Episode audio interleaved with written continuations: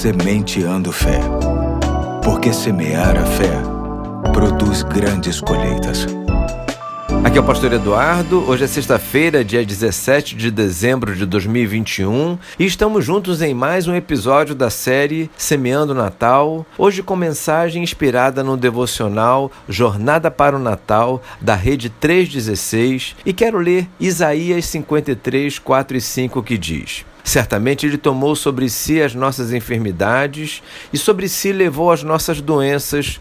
Contudo, nós o consideramos castigado por Deus, por Ele atingido e afligido. Mas Ele foi transpassado por causa das nossas transgressões, foi esmagado por causa das nossas iniquidades. O castigo que nos trouxe paz estava sobre Ele, e pelas suas feridas fomos sarados centenas de anos antes de Jesus vir ao mundo, Isaías nos fala da trajetória do servo sofredor. O capítulo 53 de Isaías é o retrato antecipado do sofrimento do Messias e do motivo pelo qual ele teria de sofrer. Ele seria ferido por causa das nossas transgressões e moído por causa das nossas iniquidades. Esse foi o plano de Deus desde o início e foi justamente a parte mais incompreendida pelos judeus. É tanto que João registrou: Veio para o que era seu, mas os seus o rejeitaram. João 1:11. Eles queriam um Messias político,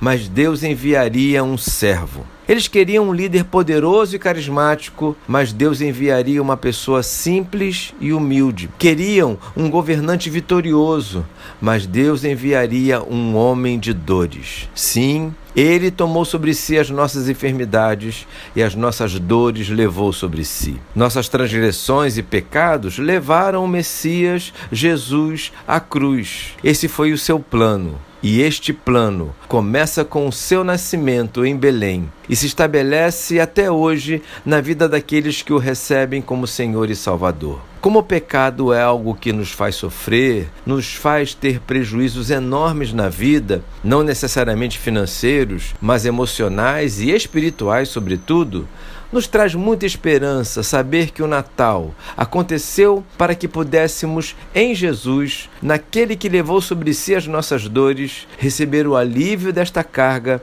e a consequente certeza de vida eterna com Deus. Saiba uma coisa: se algum pecado te assola hoje, e se o Natal aconteceu na sua vida, você tem toda a condição de reverter este quadro. Basta confessar e abandonar para que a sua vida ganhe novo sentido. Vamos orar agradecendo? Senhor Deus, obrigado por Jesus ter levado as nossas dores e por ele nos trazer paz e cura para a nossa alma. Te agradecemos em nome dele. Amém. Hoje fico por aqui e até amanhã, se Deus quiser.